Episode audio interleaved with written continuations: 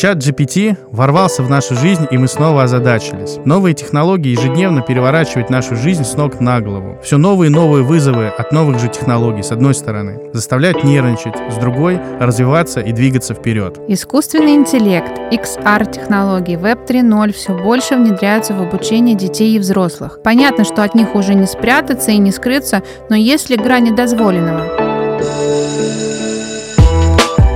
Здравствуйте!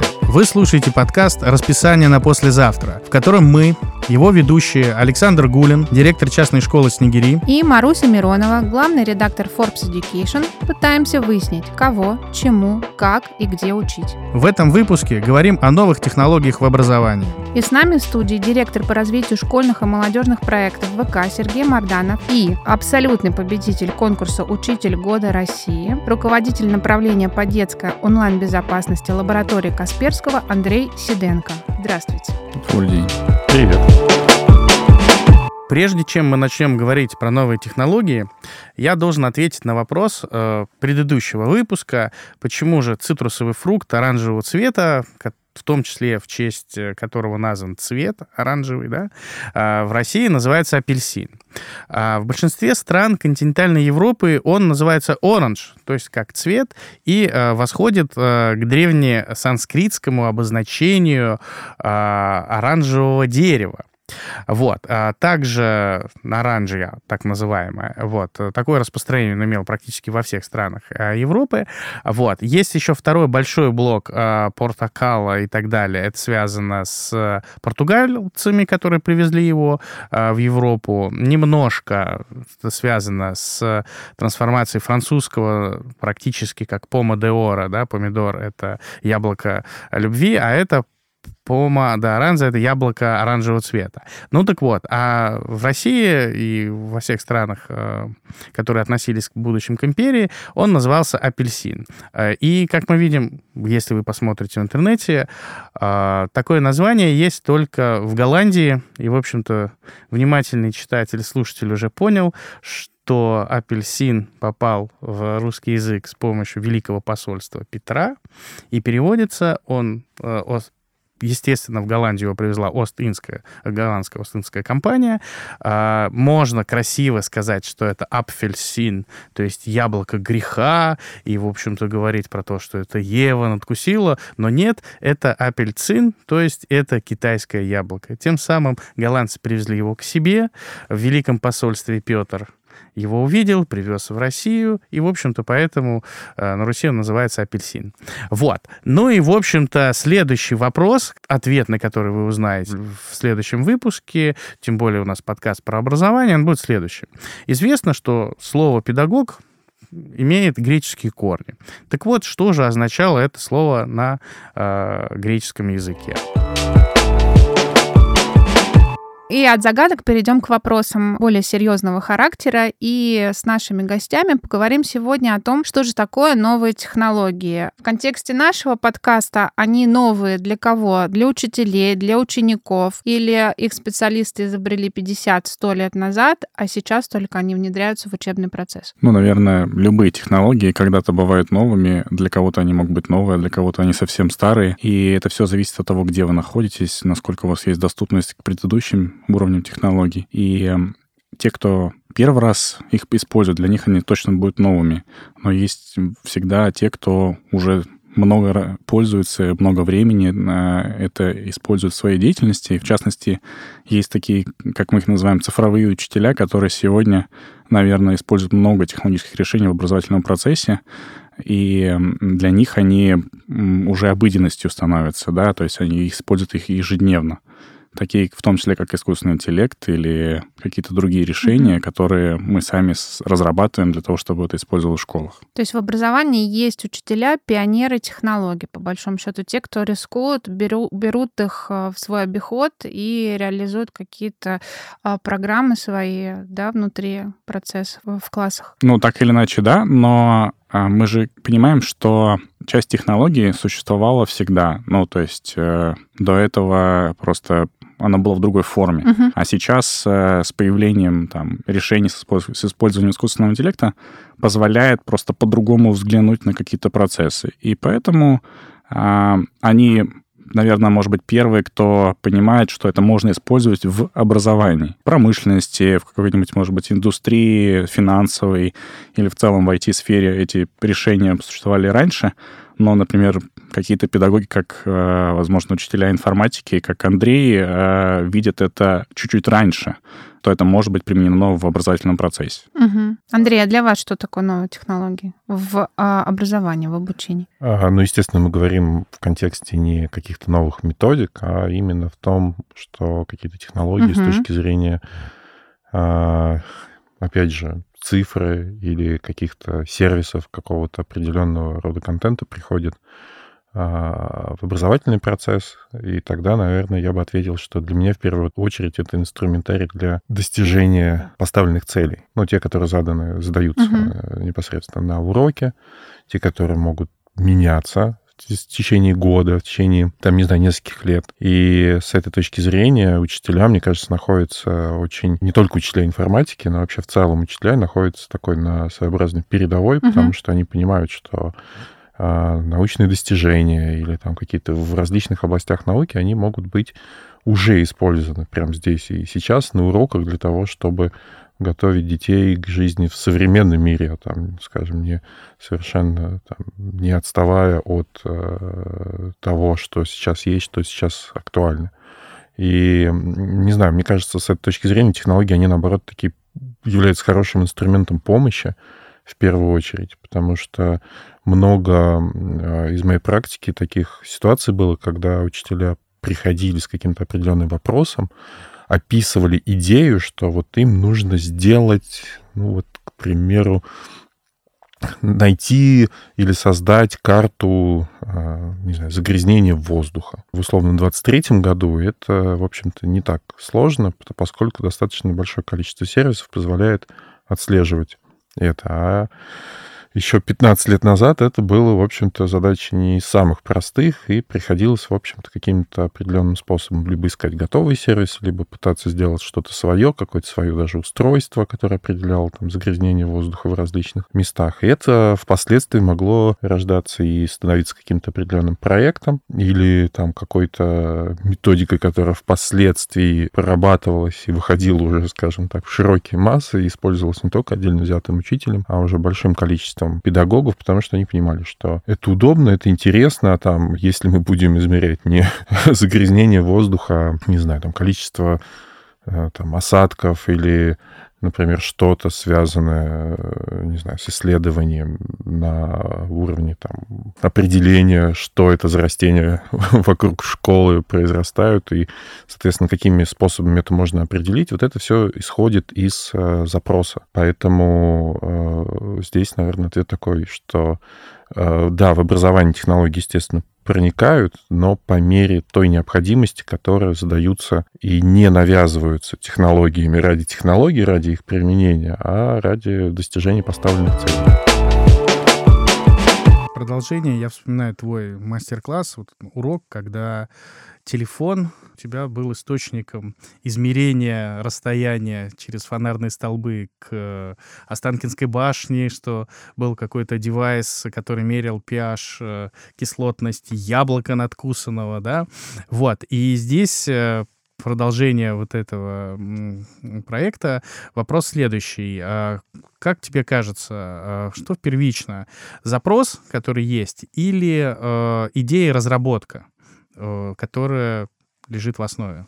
А, я не знаю, с чего начать комментарий с того, что было с яблоком и то, что можно делать со смартфоном. Но, наверное, здесь стоит сказать, что это все было э, достаточно давно, почти 10 лет прошло, и с тех самых пор достаточно много всего поменялось, в том числе и э, то применение смартфонов на уроках. Э, раньше было несколько более свободно э, можно было об этом и говорить, и показывать различные там, примеры, да, скажем так. А с точки зрения непосредственного вопроса, да, о котором ты говоришь, э, на мой взгляд, запрос, он является ключевым, но не единственным фактором того, что технологии могут приходить э, в систему образования. А от кого он должен исходить, этот запрос? Если мы говорим именно вот в части запроса, да, ну, понятно, что от учителей, которые пробуют э, уже готовые какие-то сервисы существующие и используют существующие технологии, понимают, что им этого недостаточно. И тут два варианта. Либо они в состоянии сами что-то изменить, условно допилить э, продукт, если речь идет о каком-то устройстве, возможно, это там использование каких-то там дополнительных надстроек в том же там браузере или в устройствах микроконтроллеров, ну и много всего такого, то, до чего руки учителя могут дойти самостоятельно.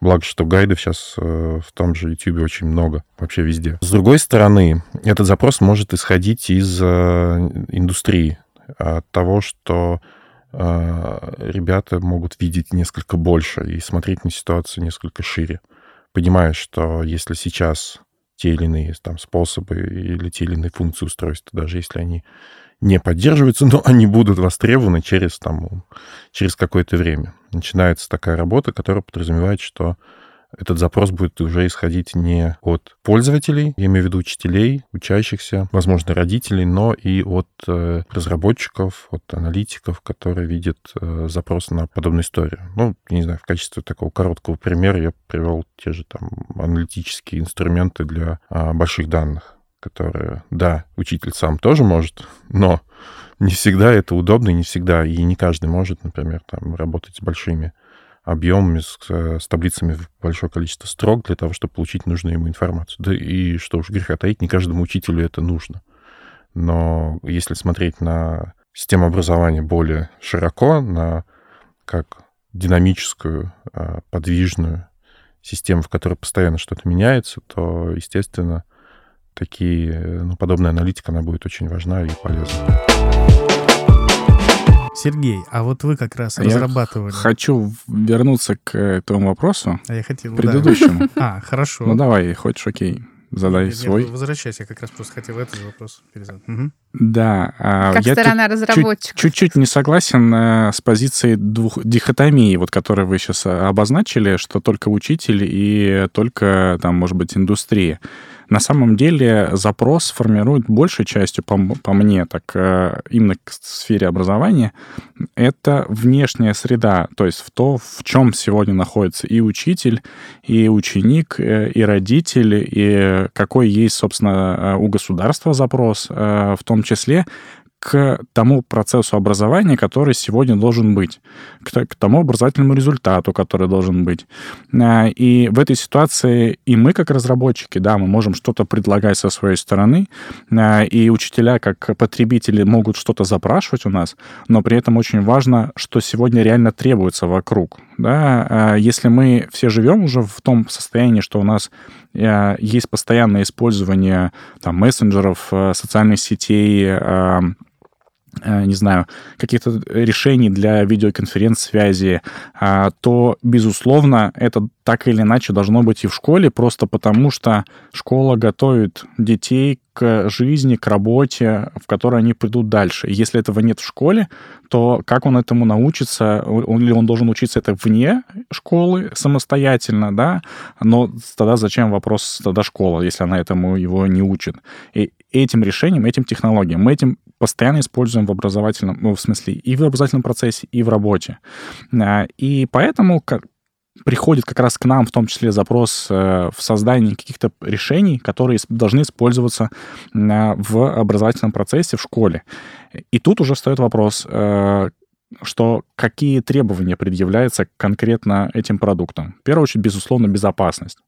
Вторая очередь — это доступность повсеместная, да, соответственно, для использования и, наверное, бесплатность потому что далеко не каждый сегодня может себе позволить э, даже наличие смартфона в первом классе там, и так далее. И еще, безусловно, это есть запрос к интерактивности, к тому, чтобы эти решения позволяли решать проблемы и делать их интересными, то есть улучшать фактически ту деятельность учителя, помогать ему сделать более интересный процесс.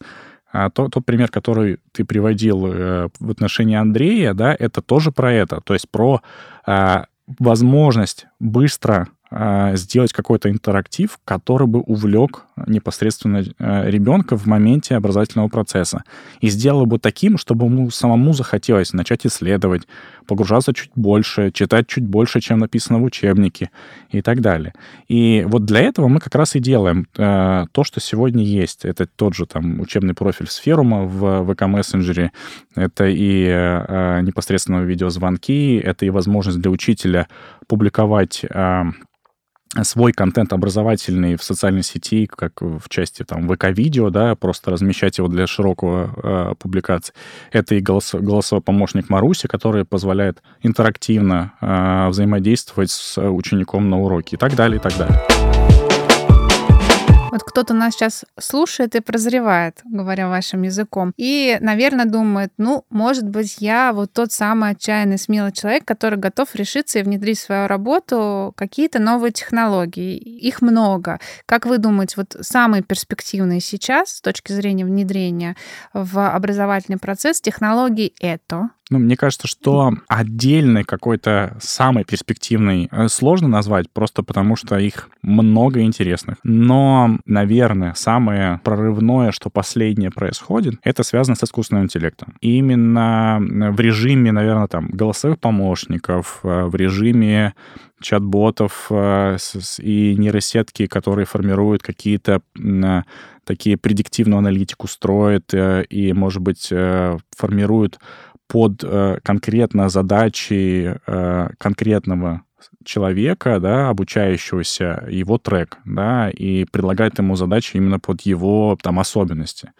И то, что они уже там основываются на решениях очень большого количества э, данных, да, собственно, связанных с обучением, это и позволяет, наверное, создавать и подготавливать то, что раньше невозможно было бы, ну, просто обычному педагогу, но либо ему нужно было настолько сильно знать все вокруг, нужно было бы очень много времени потратить для того, чтобы это все выучить, где-то узнать, прочитать. К сожалению, это недоступно каждому там из миллиона сколько у нас, миллион триста тысяч э, педагогов в стране, вот э, вряд ли они все такие. Но вот использовать технологии, они могут быть такими, они могут быть э, сильнее, выше, умнее, там, и это, возможно, дает им как раз э, то, чего сегодня э, недополучают ученики. Они не видят э, в педагоге там какую-то значимость для себя большую. Да? А раньше педагог был там, тем человеком, который был источником знаний. Ну, вряд ли было много книг в селе там и так далее. Приходили учиться, и вот он рассказывал все.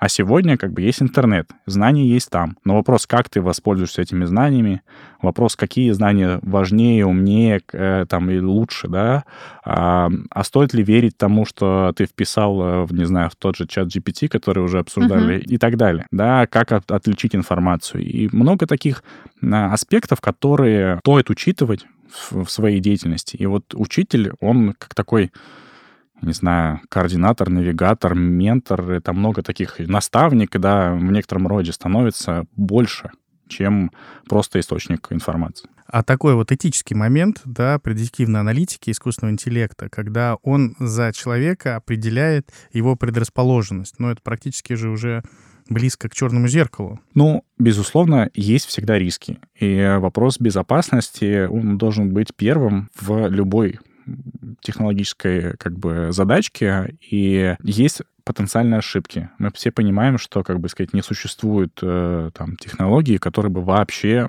не, не имели каких-нибудь э, с самого начала э, ошибок. Их постепенно дорабатываются и они улучшаются. Но э, если мы говорим о том, что технология может привести к какому-то э, неправильному выбору, да, а, нужно подвергать э, всегда проверке и саму технологию. При этом мы понимаем, что есть какие-то базовые ситуации, которые, скорее всего, может решать и технология сегодня путем того, что предлагать э, педагогу какое-то определенное решение. Например, предложение там, дать такое задание или предложение поставить такую оценку за работу.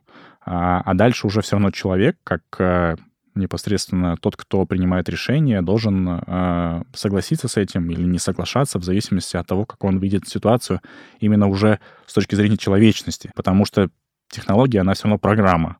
Она не может, как бы сказать, э, оценить пока все факторы, связанные с э, именно человечностью, вряд ли это сможет сделать дальше. Она не может эмоционально относиться к а, непосредственно объекту, с которым она взаимодействует. Я сейчас вспомнил 99-й год. Меня в восьмом классе повезли на профориентацию. Это был профильный эксперимент.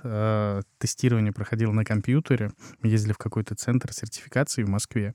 И я вспомнил, что программа предрекла мне специальность, как сейчас помню, врач-дерматовенеролог. Как вот могла сложиться моя судьба, если бы я воспользовался Прекрасная профессия. этой рекомендацией? Ну, то есть я уже тогда, в 14 лет, понимал, что почему так конкретно, почему не просто сфера медицинская, а почему вот именно так и не иначе. А это вообще вопрос профориентации как таковой и ко всем тестам. Да, мы прекрасно понимаем, что профориентация как таковая, она же происходит через рефлексию да, только через самопознание. Они, ты, да, есть способы, например, определить, э, э, какая профессия тебе больше подходит, и по, не знаю, радужке глаза или отпечатку пальца. Но, э, как бы, скорее всего, это шарлатанство, чем реальная технологическая, как бы, история, э, которая основана на каких-то больших исследовательских э, работах. А, да, есть классные специалисты в МГУ, которые проводят там исследования уже не один десяток лет, связанные с профориентацией, но а, я тоже проходил эти тестирования, когда был а, в выпускных классах, да, и тогда мне тоже как бы какие-то предлагало профессии, которые мне показали, что, может быть, похожи на то, что я сам хочу, но не факт. Э, тогда я почему-то хотел вообще сам э, учиться, не знаю, там, на менеджера по э, транспорту на железной дороге, но не стал этому учиться, и слава богу, на, на мой взгляд. Ну, в первом выпуске мы говорили, что я мечтала быть экономистом, но этот же тест, скорее всего, мне говорил, что я должна быть директором картинной галереи. Слушайте, я никогда не проходил никаких тестов. Тем Вы более прошли их мимо просто. Да, просто даже не пытался это делать, потому что примерно понимал, как это все устроено, на уровне каких ответов и какие, э, какие вопросы нужно задать, чтобы как бы отсеять... В школе вы понимали Да, да, да, э, чтобы половина там каких-то специальностей просто отсеять. И еще, наверное, понимание уже чуть позже сложилось, когда э, какие-то стали появляться новые профессии, о них стали говорить не просто где-то кто-то там в каких-то отдельно взятых научных статьях, а действительно во всеуслышание, тот же там «Атлас новых профессий» или другие проекты, которые рассказывали совершенно там просто какие-то вещи, связанные с космосом, связанные с биоинформатикой. по фитнесу Вот это вот все, да. То есть, и это понятно, что заложить сразу в какой-то профориентационный тест все вообще возможное, а, вот этот вот э, все, весь возможный перечень таких профессий, ну, просто невозможно. Хорошо. Сергей на стороне искусственного интеллекта, как а, перспективной новой технологии, которую вот прямо сейчас надо внедрять и развивать в образовании. А вы, Андрей? А, я бы тоже назвал, я соглашусь с Сергеем, что машинное обучение и те элементы, которые на самом деле могут принести пользу, самой системе, как аналитикам, как, так и тем, кто занимается анализом каких-то очень больших данных, связанных с образованием, он, безусловно, может принести пользу. А, и еще в части, кстати, обучения некоторым элементам машинного обучения, которые сразу захватывают э, несколько разделов математики, такие как статистика, алгебра логики, э, да понеслась, да. Ну и информатики, естественно. Э, просто в силу того, что такие навыки могут понадобиться. И в школе, естественно, это достаточно перспективно для учеников, потому что, обладая какими-то очень ну, даже базовыми навыками обработки больших данных, а, для ученика это в первую очередь определенные возможности, да, uh-huh. которые он может либо развивать, либо понимать, что это вот вообще-то не его вовсе. И это никакая не вот склонность к тому, что вот все, все войти и только туда, и никаким образом там какие-то другие направления э, не нужно рассматривать. Это, наоборот, возможность того, что с, этими, с этим багажом знаний они могут быть применены совершенно в разных областях. И поэтому вот здесь вот э, такие технологии, безусловно, э, важны и нужны. Но я бы добавил еще одну, такую, как ну, я сейчас буду слово использовать, наверное, заимственное, да, но такое понятное, геймификация. Угу. Сейчас стоит огромная проблема, связанная с мотивацией детей. Угу.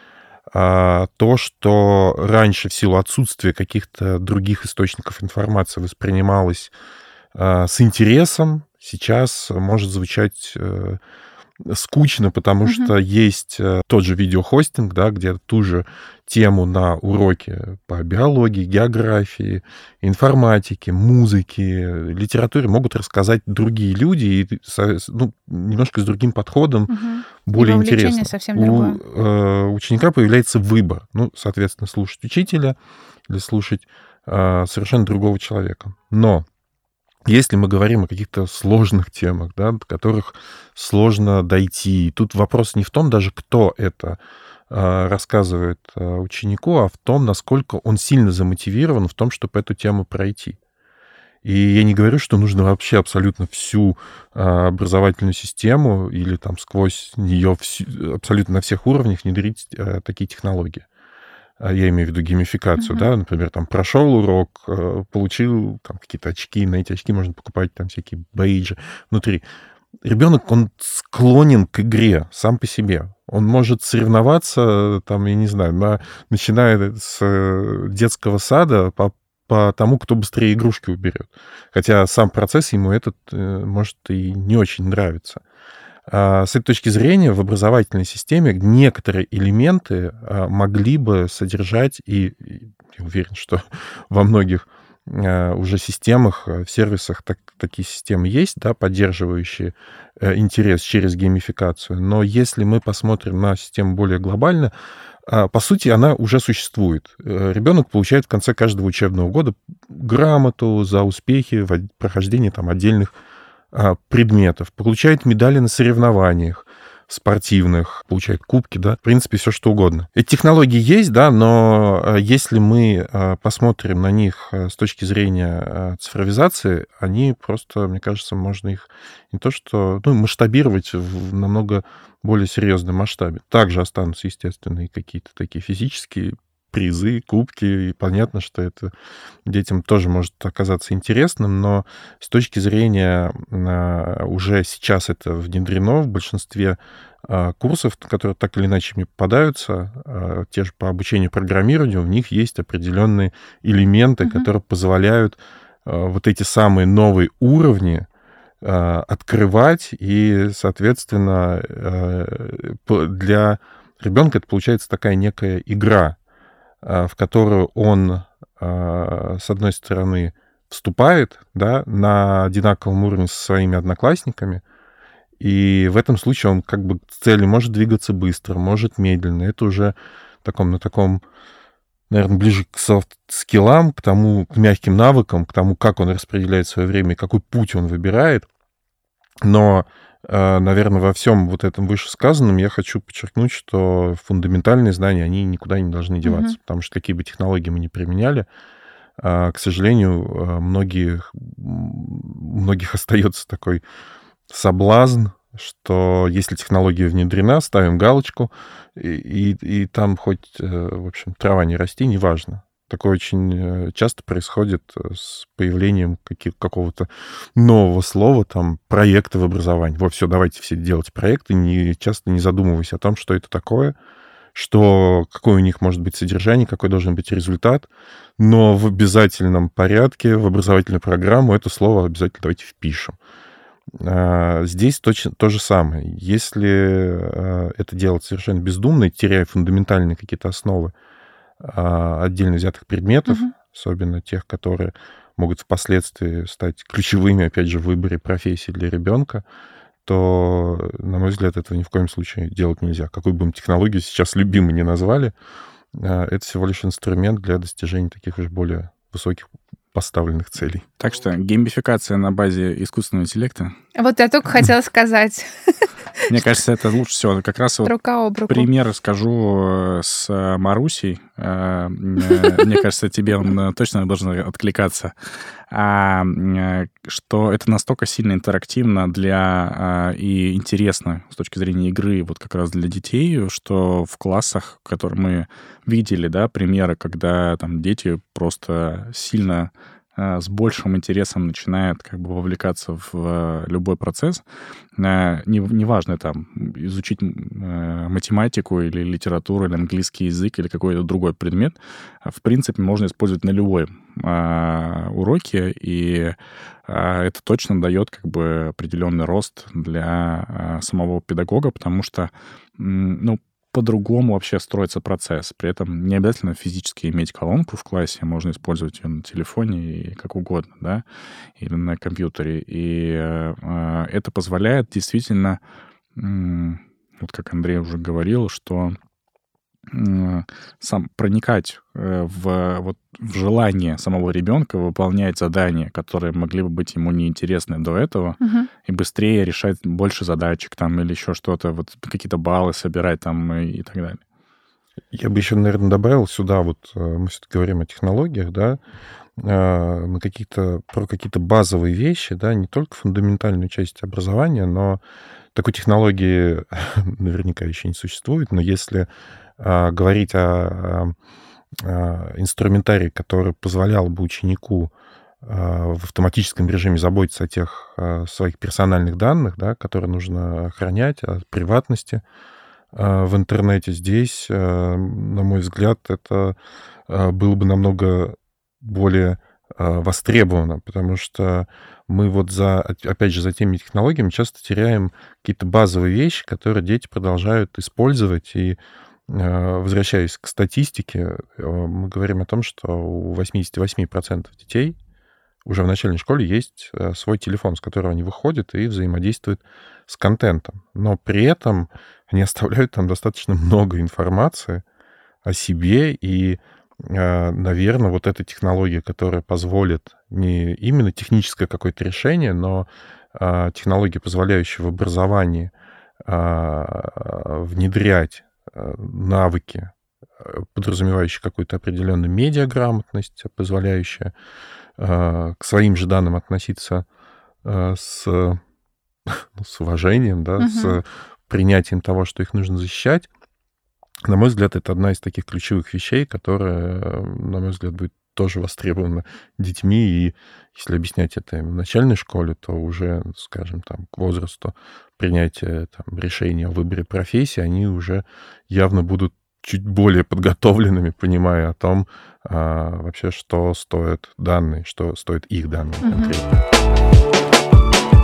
Про искусственный интеллект мы поговорили, а теперь поговорим про новые реальности. А, есть дополненная реальность, есть виртуальная реальность, есть еще некоторые другие реальности. И вообще теперь я так понимаю, что используют больше термин XR-технологии, где X — это ну, неопределенное количество букв перед R-реальностью. Соответственно, вот как сейчас они используются, насколько они внедрены в образование, и какое будущее вы видите? Просто вот, например, мы ходим в разные школы, знакомимся с разными школами, и Некоторые школы вообще никак не пробовали пока внедрять никакую реальность. Кто-то пользуется очень активно, либо вот как раз через геймификацию внутри реальности, да, э, например, учат информатике, робототехнике.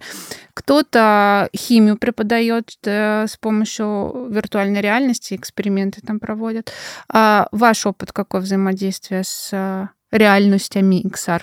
Безусловно, любые сейчас такие дополнения к реальности, они переживают там определенные волны развития, э, и чем дальше э, идут технологические решения, позволяющие их э, использовать в повседневной жизни, это, имеют в первую очередь очки там и так далее, или через смартфон как бы решение, тем больше возможностей появляется для того контента, который генерится, и там много образовательного контента сегодня уже есть, Эм, действительно есть возможность создавать э, такие виртуальные лаборатории, которые физически не могли бы быть э, там или сложно добыть, не знаю, реактивы такие или провести такие опыты непосредственно, да, ты в жизни ты не, не станешь делать специально взрыв какой-то, в виртуальном пространстве можно это смешать, и ничего не произойдет, ничего не испортится. Или наоборот, отработать, не знаю, э, навыки по борьбе с пожаром, а, соответственно,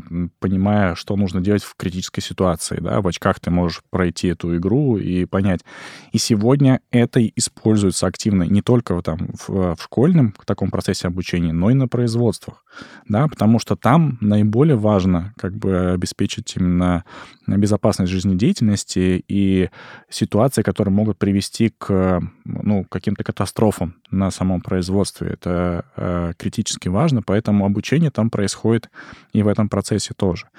Э, и, и единственная проблема, наверное, э, пока еще существующая вот э, в том, что есть сегодня, то, что контента пока не так много который бы полностью там э, соответствовал всем, э, наверное, требованиям, которые есть сегодня в образовательном процессе. Это первое. Второе, сама, сами устройства, они еще пока не такие дешевые, чтобы их можно было mm-hmm. там массово закупить и использовать, хотя есть картонные очки от Гугла там и так далее, да, которые ты можешь использовать просто свой смартфон. И даже можешь сам напечатать, в смысле, этот, из дома их сделать.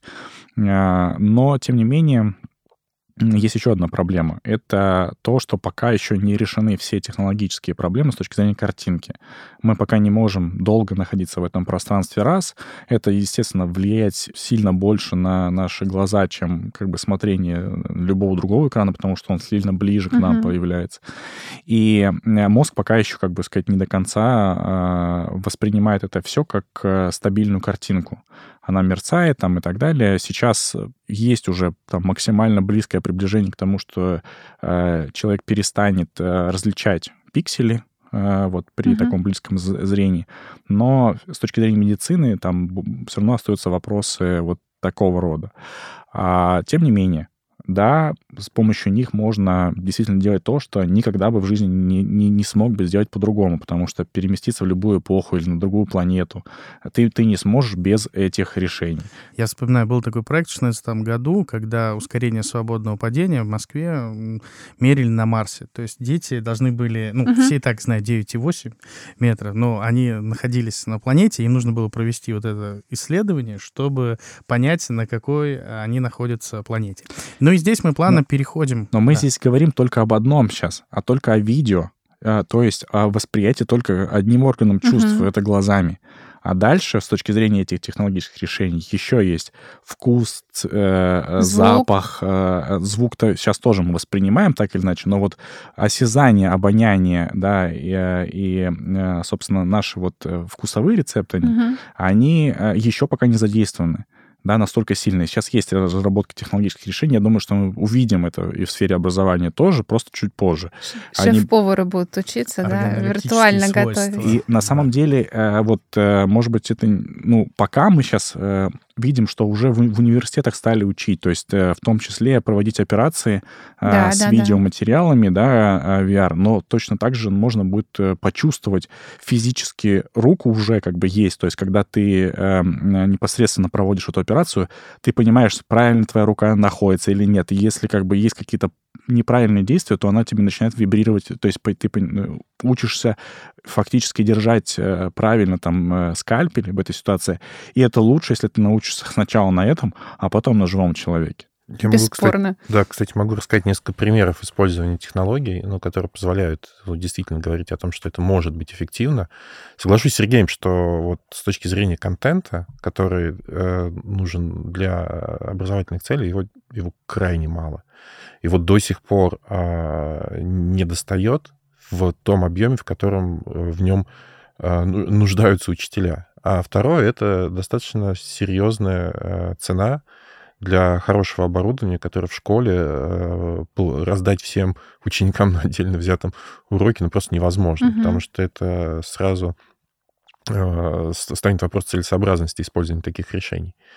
А, есть несколько способов, которые, которые, может быть, на первый взгляд являются не самыми очевидными. Это те же устройства, которые позволяют считывать положение в пространстве человека. И, например, то, то что широко известно, это соревнования по джаз-дэнсу. Это та же физическая uh-huh. активность, но это в формате движения, это в формате танцев.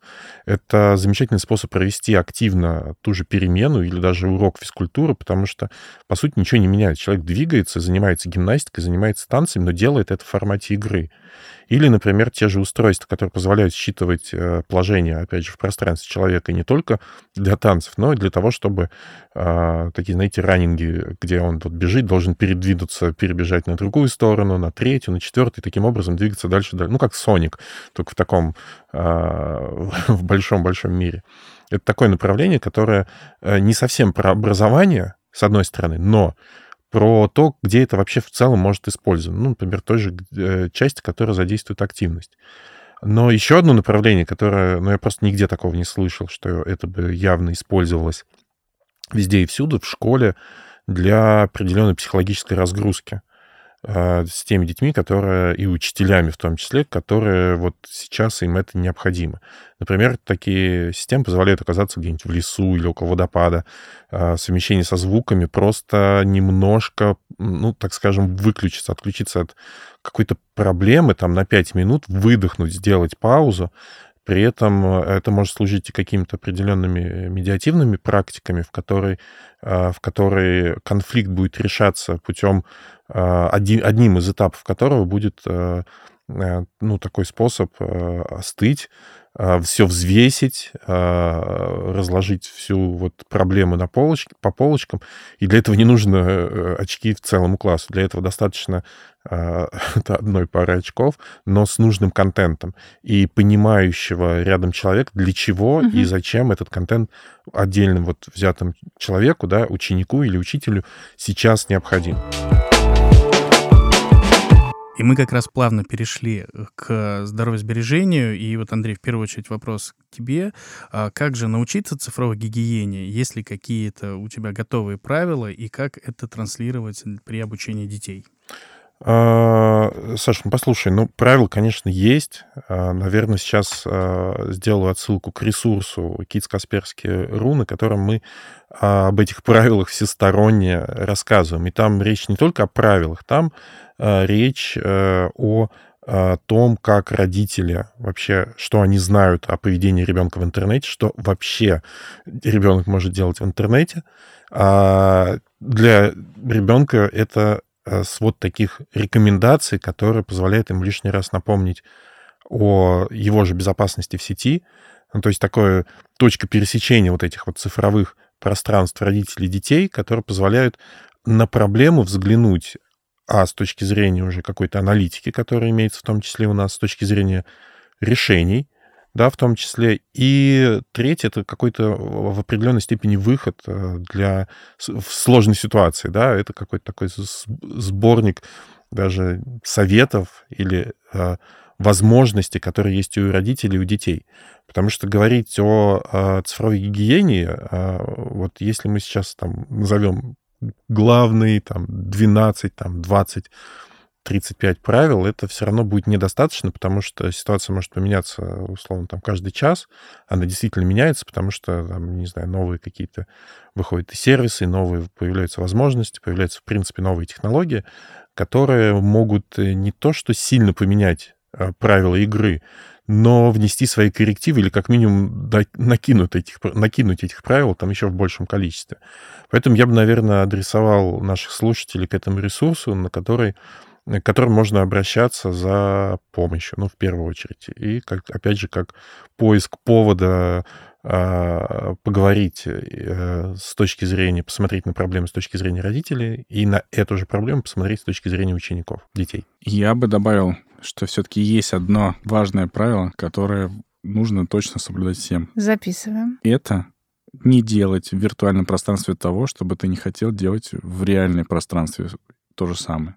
И это касается и того, что уже сегодня говорил Андрей про рассказывать всем подряд. Ты же не выходишь на улицу и начинаешь всем рассказывать э, про свой, не знаю, про свой дом угу. и сколько тебе лет, и, не знаю, и, и где ключи лежат. Или что мы все поедем на, на отдых, да, там. Э, вот, э, вот фото с билетами. Да, а И то же самое, как бы сказать, если ты бы не хотел, чтобы кто-то знал твой секрет, то тогда точно так же позаботься о том, чтобы никто не узнал твой пароль, э, двухфакторную регистрацию включи там и так далее. Но да, и- здесь еще работает правило, как в самолете. Сначала маска на себя, потом на ребенка. То есть сначала взрослый, кто бы он ни был, родитель, э, учитель, неважно, там, тьютер, наставник, э, старший брат, должны научиться первыми соблюдать эти правила, а потом, соответственно, учить детей. Потому что мне кажется, что дети сейчас настолько умные, что не если видят, что взрослый не моет руки, в- приходя с Да. улицы, то он как бы скажет, а почему я должен мыть? То же самое кота- э, касается и поведения в,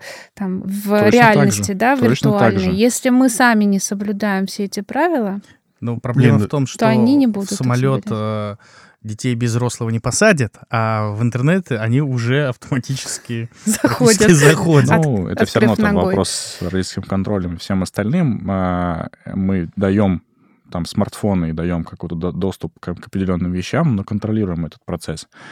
А, Но, тем не менее, если ты понимаешь, как, ну, если ребенку важно объяснить, что если он что-то видит, что вызывает у него тревогу или недопонимание, или какой-то с- какая-то вещь, которая происходит, очевидно, неправильное ощущение, чтобы он обращался к взрослому. Неважно, это педагог, это родитель или кто-то другой, но кто-то ему, кто поможет. Э, Вот те вещи, которые действительно, если бы мы в реальности общался ребенок с кем-то, какой-то дядя непонятный из соседнего подъезда, почему, или в, в лифте там встретился. Бо- Мы же боимся этого, да, наверное, когда дети. Вот точно так же мы должны понимать, что как бы в виртуальном пространстве одинаково опасная ситуация, похожая на, как бы сказать, реальный мир вокруг. И просто не повторяй. Если ты как бы не хочешь обижать кого-то в реальном мире, то не обижай это в виртуальном. И если кто-то обидел тебя в реальном мире, те действия, которые ты осуществ- осуществляешь в этой ситуации, такие же лучше осуществить и, и как бы с э, виртуальным пространством. Пойти ко взрослым, там, поговорить, рассказать, какая ситуация, или понять, как, как сказать, э, из этого выходить. Альберт Эйнштейн сказал, забота о человеке и его судьбе всегда должна быть во главе любой технологической разработки. Никогда не забывай об этом среди своих уравнений и диаграмм. Что ж, друзья, говоря про новые технологии в образовании, давайте не забывать, что мы работаем с людьми.